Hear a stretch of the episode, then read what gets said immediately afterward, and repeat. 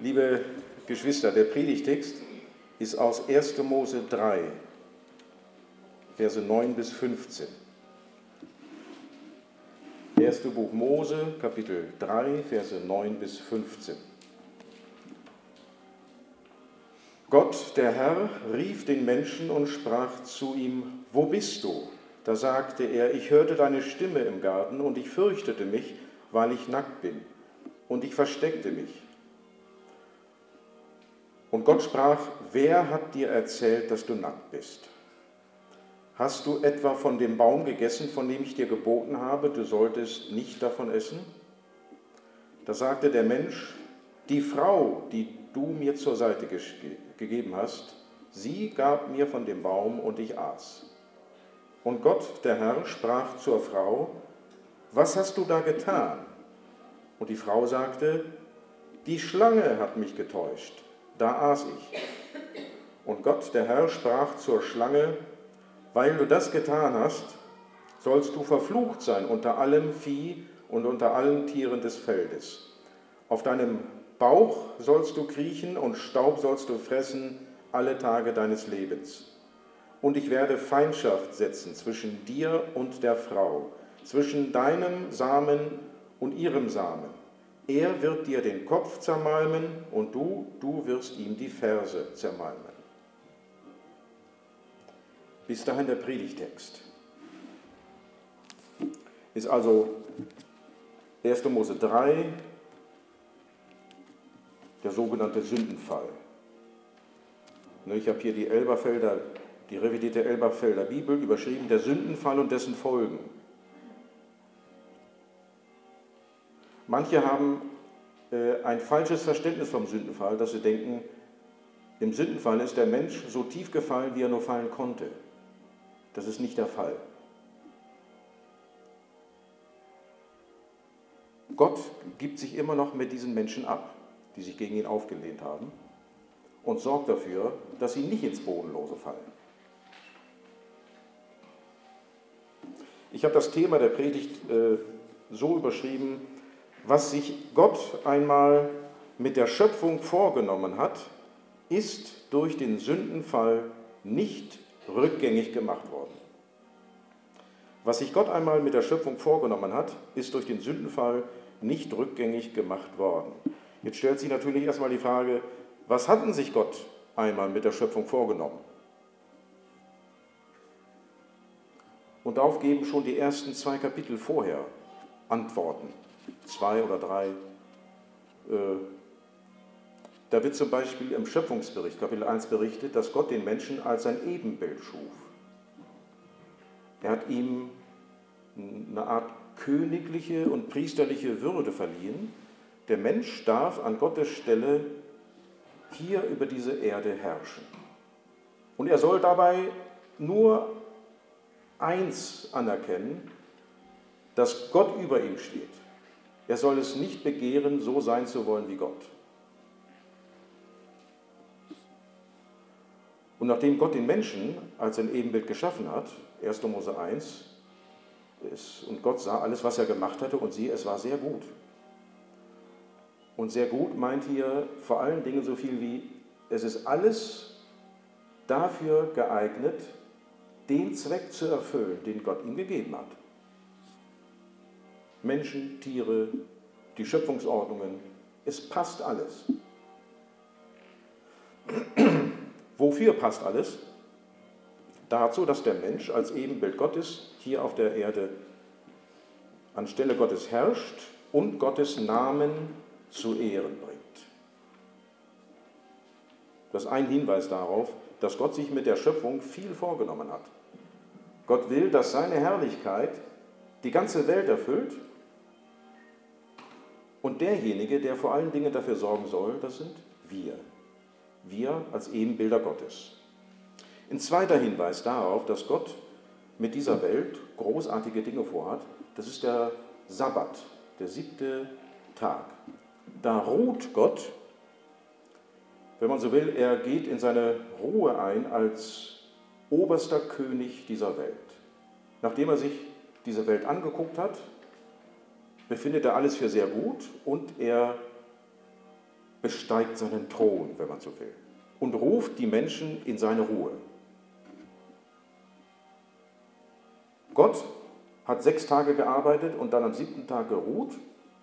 Und der Mensch, wenn er Gott verherrlichen will auf der Erde, dann soll er Gott nachahmen. Er soll auch arbeiten, vor allen Dingen aber soll er sein ganzes Leben darauf ausrichten, Gott anzubeten und zu verherrlichen. Und dann gibt es einen dritten Hinweis darauf, dass Gott sich mit dieser Welt einiges vorgenommen hat. Da wird in 1. Mose 2 die Stiftung der Ehe berichtet.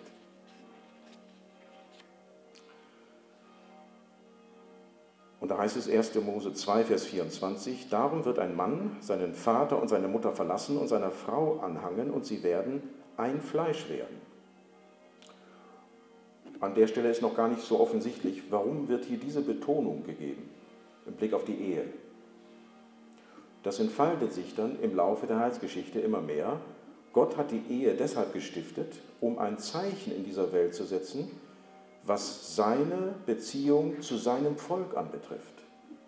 Gott hat sich ein für alle Mal dazu entschlossen, in Ewigkeit ein Volk zu haben, das ihm hier auf der Erde dient. Also das drei wichtige Hinweise darauf. Gott hat sich viel vorgenommen und der Sündenfall macht es nicht rückgängig. Aber Auswirkungen hat er. Das steht schon mal fest.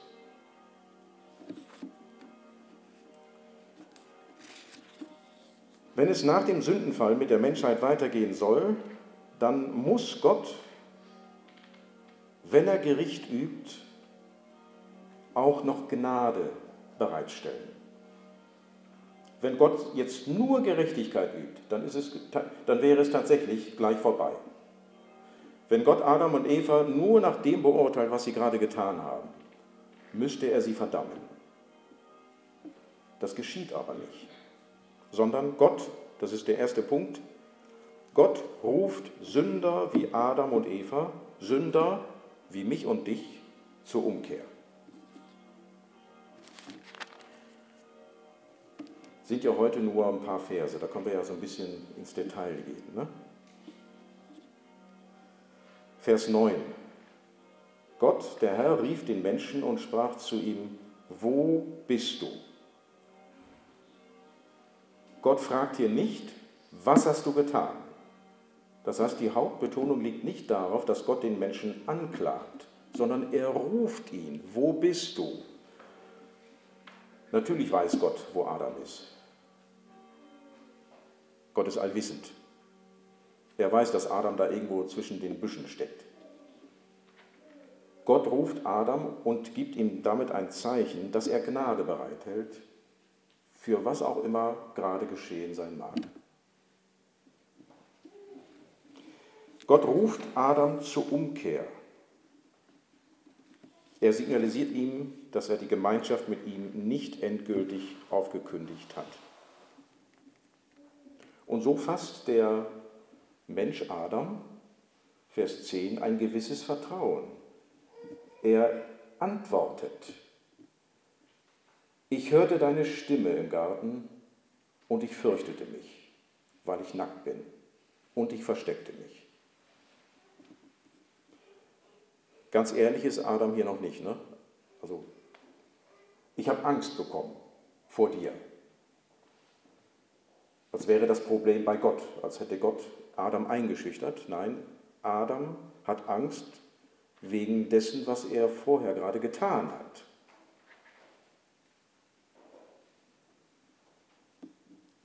Adam fürchtet sich vor den Konsequenzen, die seine Sünde nach sich ziehen könnte. Seine Furcht kann nur dadurch aufgefangen werden, dass sich Gott ihm gnädig zuwendet. So, und also der Sündenfall ist eine historische Tat, aber er weist auch über sich hinaus, auf uns als Sünder. Auch wir sündigen wie Adam und es geht uns oft genug ähnlich wie ihm, dass wir, nachdem wir gesündigt haben, uns von Gott entfremdet fühlen. Und wem das von euch so gehen sollte, der wird hier mit Adam zur Umkehr gerufen. Mit aller Angst, mit aller Scheu vor Gott. Vers 10 sagt Adam, äh, ich fürchtete mich, weil ich nackt bin. Ne, Kapitel 2, Vers 24, Vers 25. Sie waren beide nackt, Adam und seine Frau, und sie schämten sich nicht, weder voreinander noch vor Gott. Nach dem Sündenfall hört das auf. Nacktheit ist vor dem Sündenfall Ausdruck der Geborgenheit bei Gott. Nach dem Sündenfall ist Nacktheit das Symbol für die Entfremdung von Gott.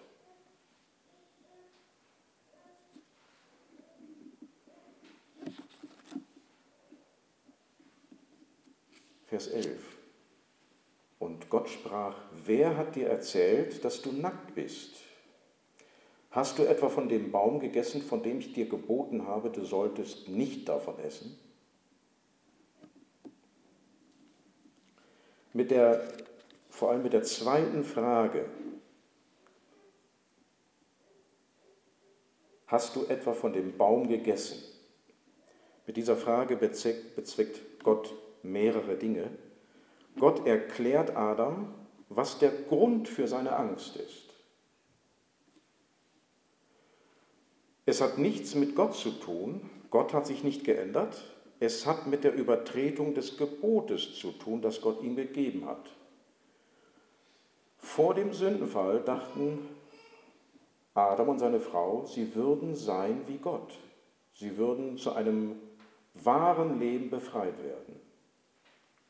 Und gleich danach kommt der jähe Absturz.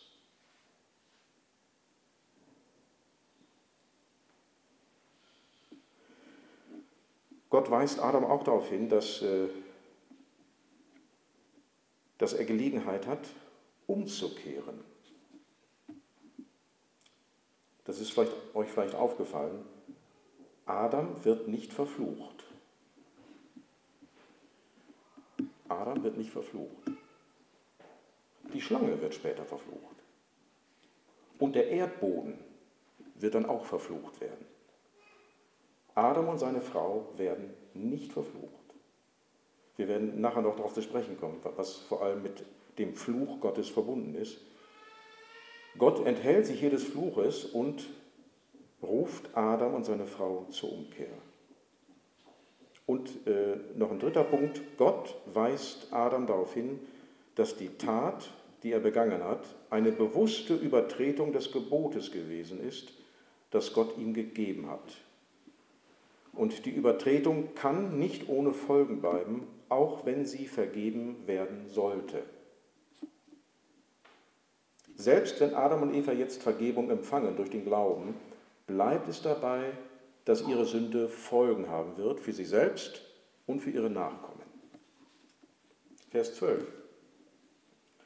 Da sagte der Mensch, die Frau, die du mir zur Seite gegeben hast, sie gab mir von dem Baum und ich aß. Adam leugnet nicht, dass er von dem Baum gegessen hat. Und er gibt hier ein Stück weit zu, schuldig geworden zu sein. Aber ein ehrliches Schuldbekenntnis sieht anders aus. Er versucht, einen Großteil seiner Schuld abzuwälzen auf seine Frau und auf Gott. Die Frau hat mir von dem Baum gegeben und ich aß die Frau, die du mir zur Seite gegeben hast, gab mir von dem Baum und ich aß. Die Hauptschuld für seine Übertretung gibt er seiner Frau und eine Mitschuld gibt er Gott. Dabei trägt Gott keinerlei Mitschuld und die Hauptschuld trägt Adam.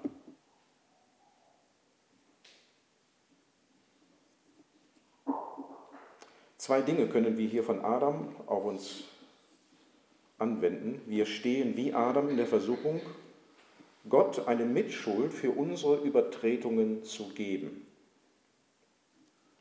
Also insbesondere die Lehre von der Souveränität Gottes kann man ganz in den falschen Hals kriegen. Also wenn Gott alle Dinge kontrolliert, dann hat er ja auch den Moment kontrolliert, in dem ich gesündigt habe. Oder Er hätte, wenn er wollte, mich daran hindern können, zu sündigen.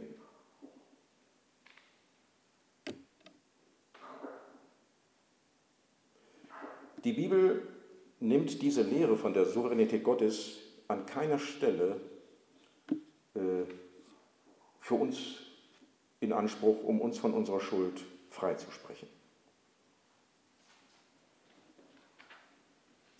Es gibt eine schöne Stelle im Neuen Testament, im Jakobusbrief, Kapitel 1 von Vers 13.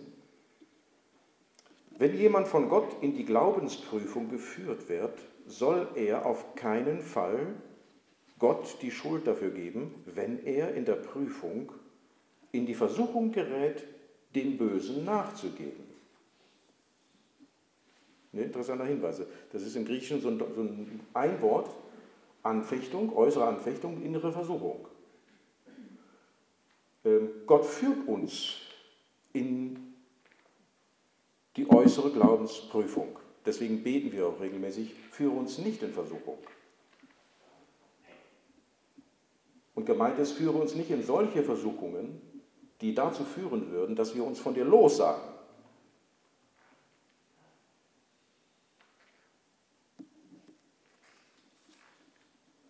So, jetzt kann es hier, wie Jakobus das beschreibt, auch einem Christen so gehen, dass er denkt, ähm, ja, also Gott bringt mich in eine Glaubensprüfung und wenn ich die nicht bestehe, hat er eine Mitschuld.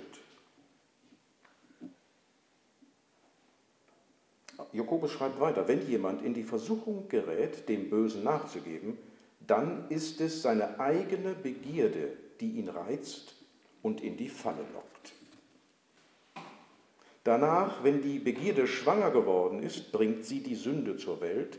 Die Sünde ihrerseits, wenn sie ausgewachsen ist, gebiert den Tod. Was Jakobus hier wohl vor Augen hat, ist, äh, also Sünde hat oft nur mit Gedanken zu tun. Das ist schlimm genug. Wenn man es weiter und weiter hegt, wird aus den Gedanken ein Wort oder eine Tat. Und wenn man das immer mehr einübt, wird daraus ein Charakter. Und wer sich immer mehr diesen Charakter aneignet, dass er in der Sünde lebt, der geht am Ende auch in seiner Sünde verloren. Ne, gebiert den Tod. Jakobus meint hier den ewigen Tod. Gott in seiner Gnade bewahrt diejenigen, die er wirksam zum Glauben berufen hat, davor, sich in diese Sünde hineinzugeben, mit Haut und Haar.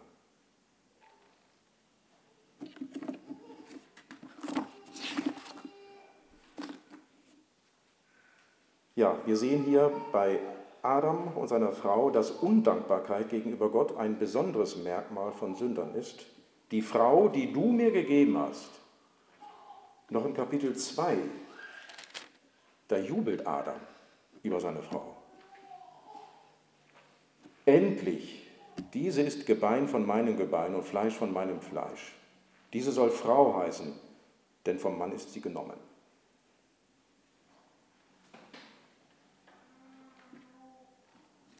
Ja, Undankbarkeit kommt hier in der Sünde Adams zum Ausdruck. Ähm, Paulus gibt uns einen wichtigen Hinweis in Römer 2, Vers 4, wie wir, nachdem wir gesündigt haben, am besten reagieren sollten, wenn Gott uns darauf anspricht. Er stellt hier eine Frage. Verachtest du Gottes große Güte, Nachsicht und Geduld? Begreifst du nicht, dass Gott dich durch seine Güte zur Umkehr bewegen will.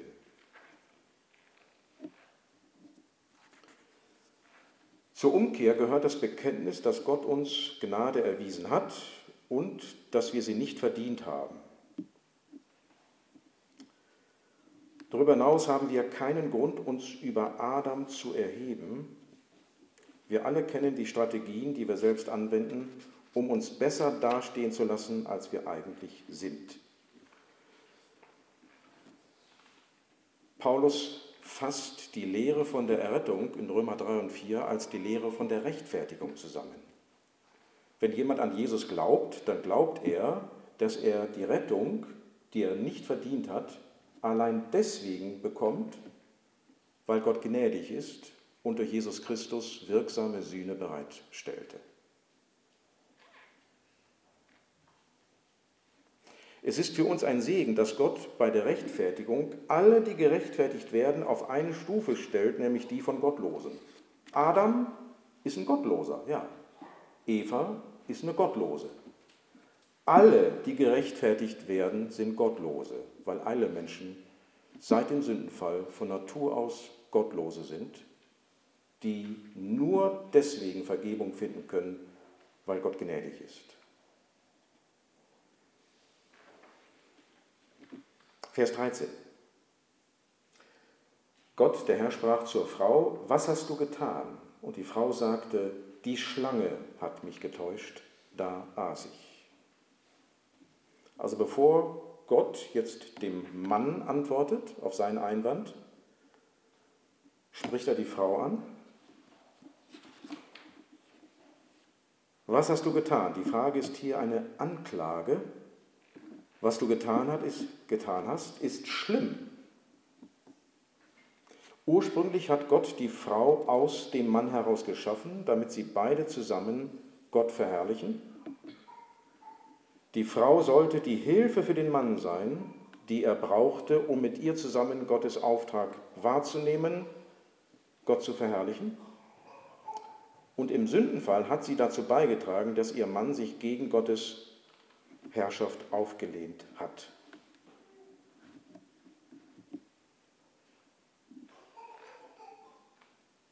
Vor allen Dingen aber trägt die Frau die, die Schuld für ihre eigene Sünde. Sie selber hat auch vom Baum gegessen. Und dann die, die Rechtfertigung der Frau, die Schlange hat mich getäuscht. Und die Antwort der Frau ist genauso zwiespältig wie vorher die ihres Mannes. Auf der einen Seite leugnet sie nicht, dass sie ihrem Mann von der Frucht des verbotenen Baumes gegeben hat und selber auch gegessen hat. Auf der anderen Seite aber war die Frau der Schlange nicht hilflos ausgeliefert. Das hört sich fast so an. Die Schlange hat mich getäuscht. Die Schlange war so schlau, da konnte ich nicht anders. Ich musste diese Frucht essen. Ne, während in 1. Mose 3 am Anfang hervorgehoben wird, dass die Schlange eins von den Tieren des Feldes ist, die Gott grundsätzlich unter den Menschen gestellt hat. Es war leicht, die Schlange zu überwinden.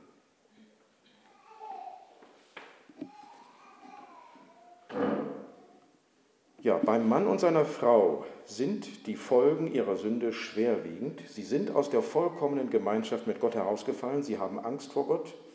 Sie wollen nicht die volle Verantwortung für ihre Übertretung übernehmen. Sie sind mit Gott entfremdet und sie sind auch untereinander entfremdet. Aber es gibt auch Zeichen der Hoffnung. Adam und seine Frau sind der Bosheit nicht vollkommen verfallen, sie hören auf Gott, sie bereuen zum Teil, was sie getan haben, und Gott scheint in dem sich anbahnenden Gericht auch Gnade walten lassen zu wollen. Wenn sie zu Gott umkehren, wird er ihnen vergeben. Das wird dann die Folgen ihrer Auflehnung nicht völlig rückgängig machen, aber Gott wird die Gemeinschaft mit ihnen aufrechterhalten. Er wird fortan eine Heilsgeschichte vorantreiben, die darauf hinausläuft, dass einmal die ganze Welt von seiner Herrlichkeit erfüllt werden wird, und zwar durch diese Menschheit, die er einmal geschaffen hat. Ja, Gott ruft Sünder wie Adam und Eva, Sünder wie mich und dich zur Umkehr.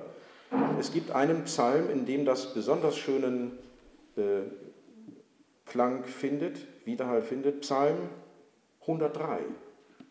Ich lese mal von Vers 8. Barmherzig und gnädig ist der Herr. Er gerät nicht schnell in Zorn, sondern ist reich an Gnade. Nicht für immer wird er uns anklagen, noch wird er ewig zornig auf uns sein. Er handelt an uns nicht so, wie wir es verdient hätten. Er vergilt uns nicht nach unseren Vergehen. Denn so hoch der Himmel über der Erde ist, So überragend groß ist seine Gnade gegenüber denen, die ihm in Ehrfurcht begegnen.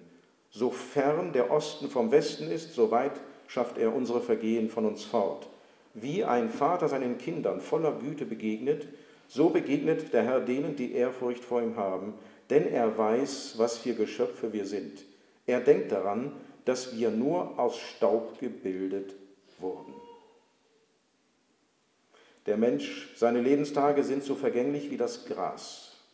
Er gleicht einer Blume auf dem Feld, die aufblüht, wenn aber ein starker Wind über sie hinwegfegt, dann ist sie nicht mehr da. Dort, wo sie einmal blühte, gibt es keine Spur mehr von ihr.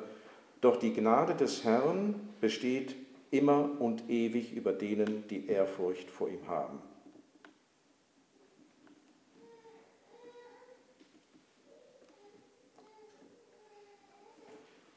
Die meisten von euch, die hier sitzen, ich gehe davon aus, dass ihr alle die Gnade Gottes empfangen habt, dass ihr trotz eurer Sünde Vergebung empfangen habt. Grundlose Vergebung, die ihr euch nicht verdienen konntet. Wenn jemand eine schwierige Woche hinter sich haben sollte, in der er sich gegen Gott versündigt hat, dann darf er wissen, Gott ruft dich zur Umkehr. Er will dir Vergebung der Sünden schenken.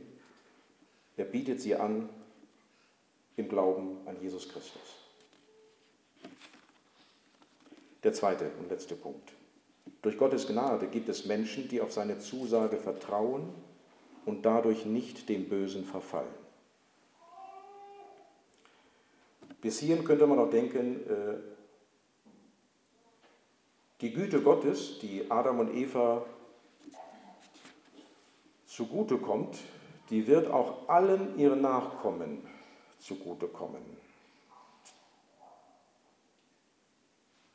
Theoretisch ja, praktisch nicht.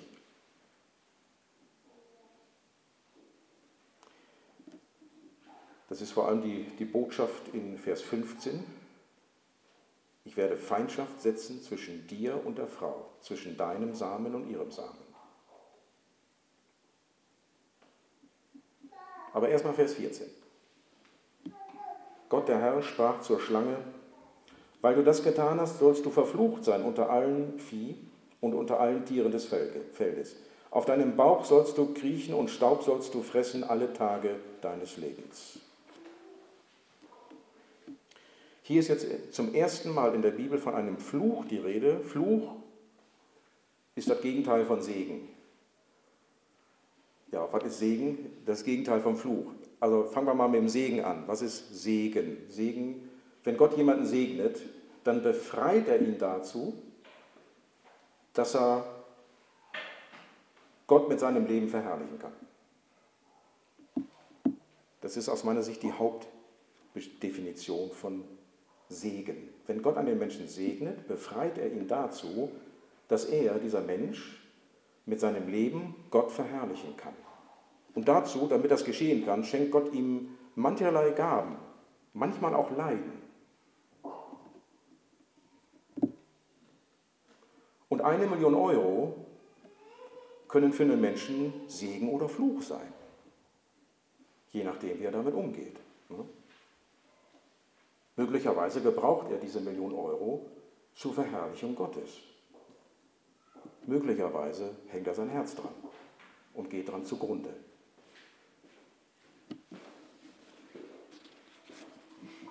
Also Fluch, der Fluch besagt, dass Gott einen Menschen von seinem Segen abschneidet.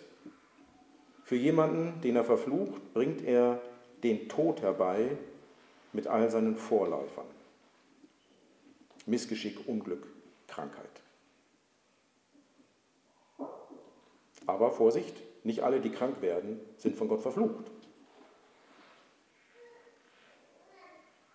Für die, die nicht an Gott glauben, für die ist es so, die müssen alles Unglück als Vorankündigung des ewigen Todes deuten.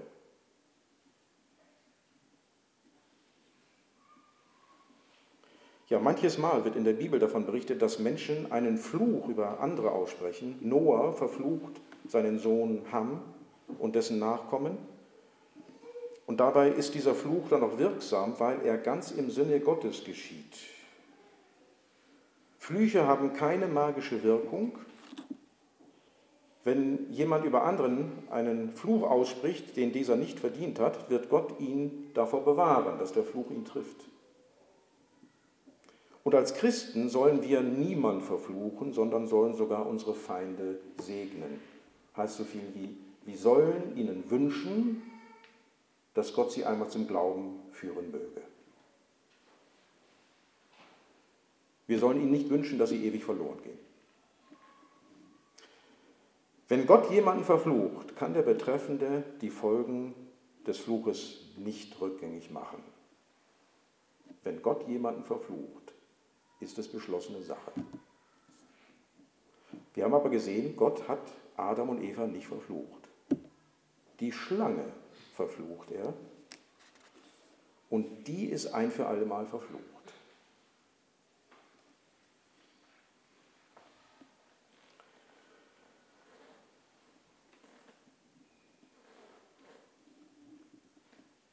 Ja, was ist das jetzt mit der Schlange? Ist hier symbolische Redeweise. Ne? Äh, auf deinem Bauch sollst du kriechen und Staub sollst du fressen alle Tage deines Lebens. Ich persönlich glaube nicht, dass hier naturkundliche Details beabsichtigt sind. Oder dass hier angedeutet werden soll, vor dem Sündenfall liefen die Schlangen auf Beinen rum und die sind dann nicht mehr da. Äh, diese bildliche Redeweise wird meines Erachtens deutlich, wenn davon die Rede ist, dass sie Staub fressen soll. Äh, Schlangen fressen keinen Staub. Äh, es soll hier zum, in, in beiden soll zum Ausdruck gebracht werden, dass die Schlange bzw. das Wesen, das sie repräsentiert, von Gott zutiefst gedemütigt wird.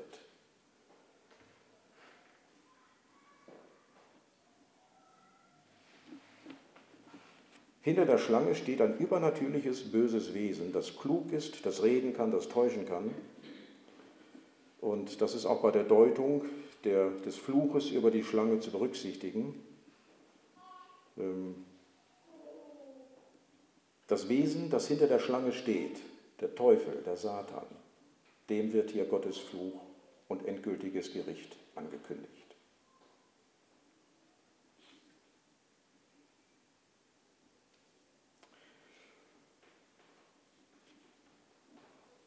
Ja, es scheint nicht nur beim Satan so zu sein, sondern die Bibel berichtet auch von anderen Engelwesen, die sich gegen Gott aufgelehnt haben und die danach keine Möglichkeit der Umkehr bekommen.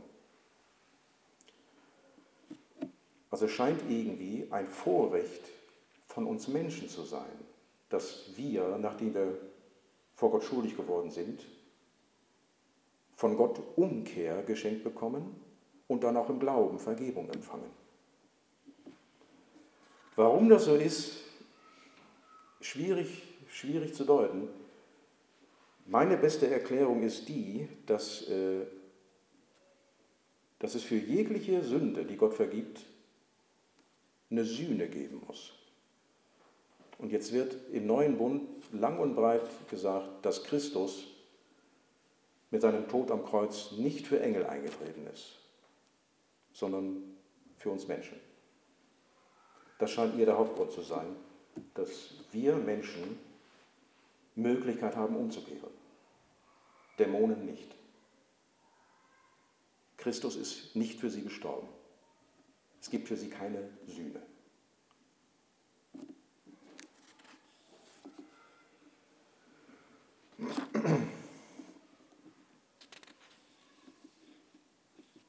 Das ist der Fluch über die Schlange. Und jetzt in Vers 15 da wird das Fluchwort fortgeführt, aber jetzt steckt auch ein Segen für die Frau mit drinne. Ich werde Feindschaft setzen zwischen dir und der Frau. Also es ist Ausdruck der Gnade Gottes gegenüber der Frau und ihren Nachkommen, dass er ihr genügend Abneigung gegen die Schlange schenkt, mit der Folge, dass die Frau der Schlange nicht verfällt.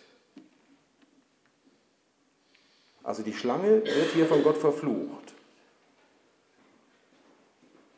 Und der Mensch hat nicht Teil an diesem Fluch, wenn er in den Kampf gegen die Schlange tritt. Wer der Schlange folgt und ihren Nachkommen, der bekommt auch Teil an dem Fluch, den Gott über sie ausgesprochen hat.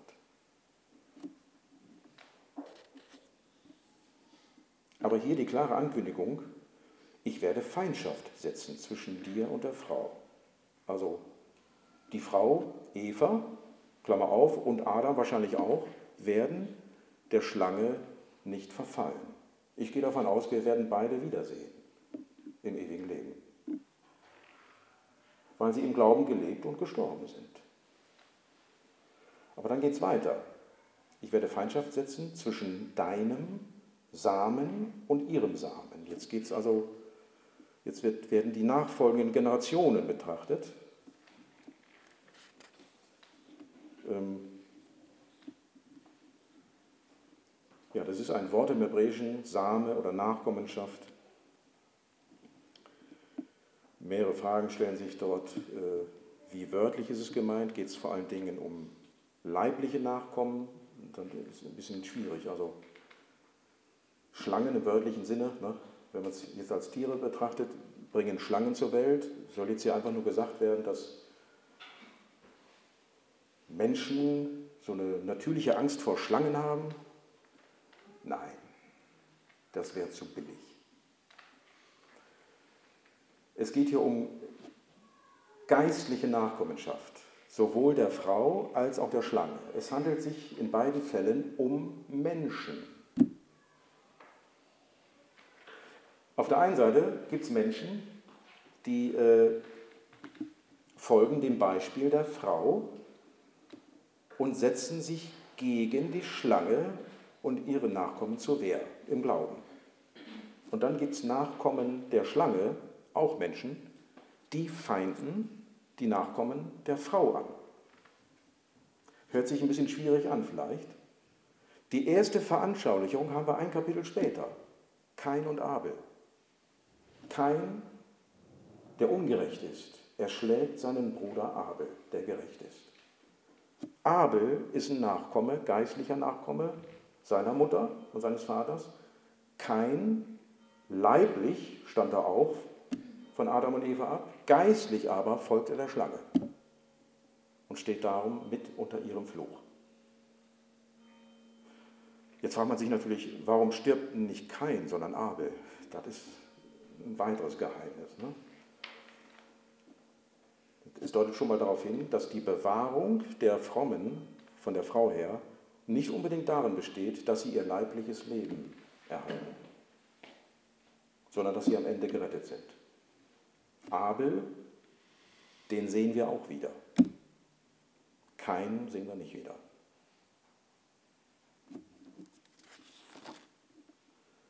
Ja, was kommt dabei raus. Äh, Vers 15 am Ende. Er wird dir den Kopf zermalmen und du, du wirst ihm die Ferse zermalmen.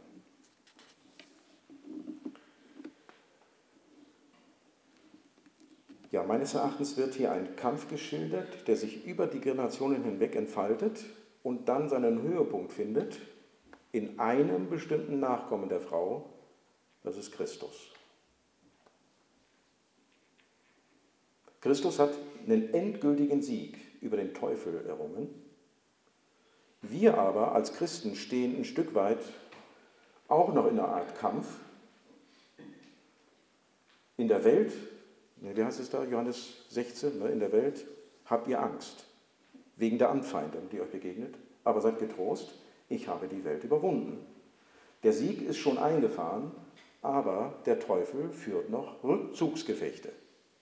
Und wir sind mittendrin.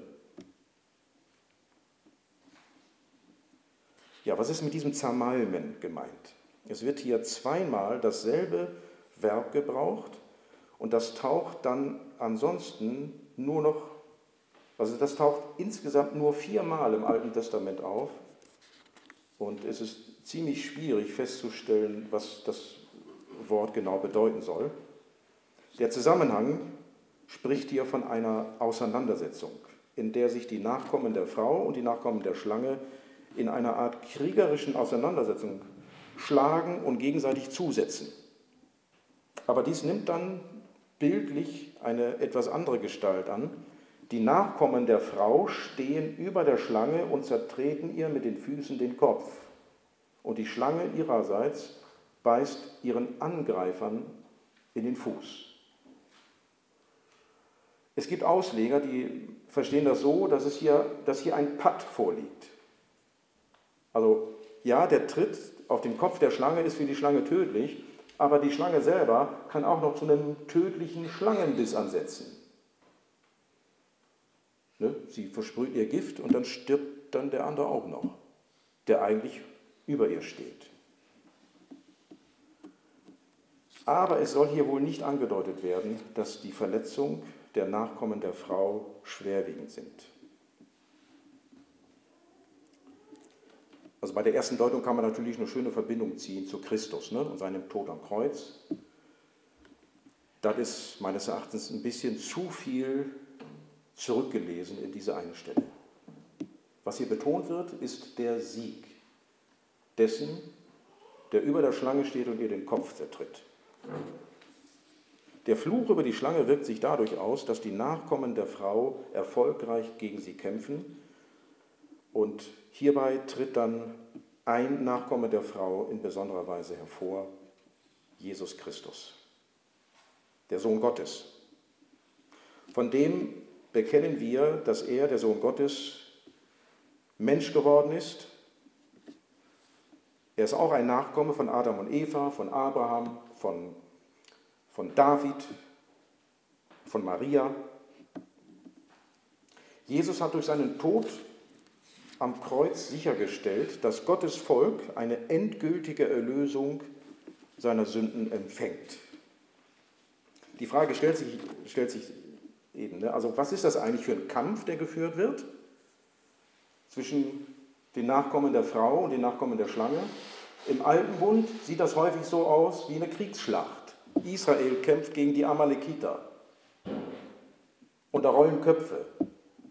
Im Neuen Bund sieht das anders aus. Christus hat den Sieg dadurch errungen, dass er sein Leben in den Tod gegeben hat. Und auch wir, die wir an Christus glauben, haben Teil an seinem Sieg, indem wir trotz Anfeindung das Evangelium bezeugen und dadurch Menschen zum Glauben führen.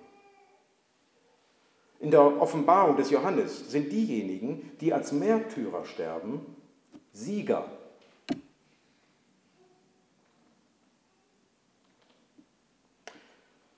Dass es bei diesem Krieg vor allen Dingen um Geistliches geht, das äh, Offenbarung 12, da wird das sehr deutlich gemacht, Kapitel 12 von Vers 7, es brach im Himmel ein Krieg aus. Michael mit seinen Engeln kämpfte gegen den Drachen. Der Drache mit seinen Engeln wehrte sich, aber er konnte nicht standhalten, und von da an war für ihn und seine Engel kein Platz mehr im Himmel. Der große Drache, jene Schlange der Urzeit, die auch Teufel und Satan genannt wird und die ganze Menschheit verführt, wurde auf die Erde hinuntergestürzt und zusammen mit dem Drachen wurden auch seine Engel hinuntergeworfen. Dann hörte ich eine mächtige Stimme im Himmel sagen, nun sind das Heil und die Kraft und die Herrschaft unseres Gottes und die Macht seines Christus herbeigekommen. Denn der Ankläger unserer Brüder, der sie Tag und Nacht vor unserem Gott verklagte, ist aus dem Himmel hinausgeworfen worden. Sie haben ihn besiegt durch das Blut des Lammes und durch ihr standhaftes Bekenntnis. Sie waren bereit, dafür ihr Leben zu opfern und den Tod auf sich zu nehmen. Also wir als Christen sind Nachkommen der Frau im neuen Bund. Wir stehen im Kampf gegen den Teufel und seine Nachkommen. Und diesen Kampf hat Jesus dadurch entschieden, dass er am Kreuz Sühne geleistet hat für unsere Sünden. Das heißt, in diesem Kampf der oft im Bild einer, einer Kriegsschlacht dargestellt wird, geht es zutiefst um die Rechtfertigung von Sünden. Ob man sie empfängt oder nicht und auf welcher Grundlage.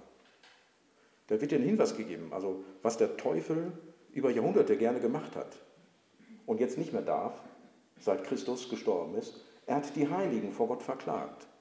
Also wann immer Gott einem David zum Beispiel Mord und Ehebruch vergeben hat, dann hat der Teufel nachgehakt. Ja, äh, was ist das denn? Du bist doch gerecht. Und David bittet dich einfach um Vergebung und du vergibst ihm. Du lässt doch fünf gerade sein. Und im Evangelium wird eigentlich gesagt, ein Stück weit hatte der Teufel recht. Die vollgültige Sühne, die gab es zur Zeit Davids noch nicht, auf der Gott David gerechterweise seine Sünden vergeben konnte. Diese Frage ist mit dem Tod von Christus ein für alle Mal geklärt. Wann immer Gott einem von euch Sünden vergibt, ist das Ausdruck seiner Gerechtigkeit, nicht nur seiner Gnade. Deswegen ist der Kampf entschieden. Ja, der Teufel versucht immer noch, in unserem Gewissen Anklagen wachzurufen. Aber dann dürfen wir uns vor Augen führen, dass er vor Gott schweigen muss. Seit 2000 Jahren. Christus hat vor 2000 Jahren wirksam Sühne geleistet für alle, die im Glauben mit ihm verbunden sind.